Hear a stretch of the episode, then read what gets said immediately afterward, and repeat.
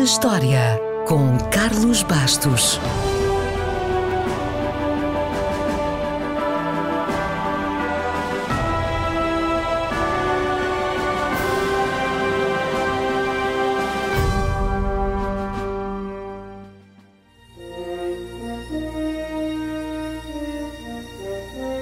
A 18 de fevereiro de 1977, o vai-vem espacial Enterprise foi transportado no seu primeiro voo às costas de um Boeing 747. Enterprise era o nome da nave do Capitão Kirk e do Sr. Spock, no Caminho das Estrelas. E a NASA sabia bem disso e batizou o seu primeiro vai-vem em sua homenagem. Os vai-vens revolucionaram as viagens espaciais porque serviram para lançar satélites ou o telescópio Hubble, para transportar tripulações que podiam fazer reparações no espaço, para reabastecimento da Estação Espacial Internacional e, mais importante ainda, faziam tudo isto e podiam ser reutilizados em futuras missões da NASA. Ainda se deve lembrar do Columbia, do Challenger, Discovery, Atlantis, Endeavour e, claro, do Enterprise.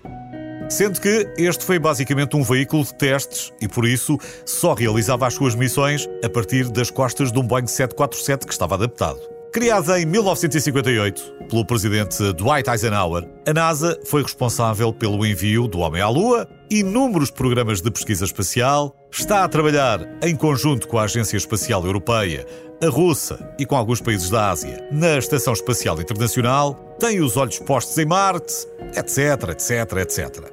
Tendo em conta todos estes projetos, não é de estranhar que os americanos pensem que a NASA gasta muito dinheiro do orçamento de Estado. E há uns anos, num inquérito, perguntaram aos americanos qual a percentagem do orçamento que ia para a NASA. A resposta foi 20%. Na verdade, o orçamento não chega a 1%. O valor mais alto foi antes da chegada do homem à Lua, quando se gastou muito dinheiro, ainda assim o valor só chegou aos 4,5% do orçamento. Apesar do interesse de Kennedy em levar o homem à Lua e apesar de conseguir os dólares para isso, a maioria dos americanos achava que o dinheiro devia ser utilizado em coisas mais úteis. Ao longo da década de 60, houve apenas um ano em que as sondagens mostraram que mais de metade dos americanos achava que valia a pena ir à Lua. Felizmente, esse ano foi 1969, o ano em que tiveram verdadeiramente sucesso. Independentemente do dinheiro que gasta e da enorme responsabilidade que tem, a NASA não perde o sentido do humor. Em 2002, por exemplo, a NASA enviou dois satélites para andarem à volta da Terra e medirem anomalias gravitacionais, mantendo sempre a distância entre eles. Era como se fosse um gato a perseguir um rato sem nunca o apanhar, e por isso mesmo foram batizados Tom and Jerry. Lá está. Os animais também já ensinaram muito aos homens sobre a vida no espaço, até os mais pequeninos. Há uns anos, alguém pensou que se é difícil imaginarmos eh, o que é viver em gravidade zero, então como se sentirão os animais? Será que conseguem fazer as mesmas coisas lá em cima?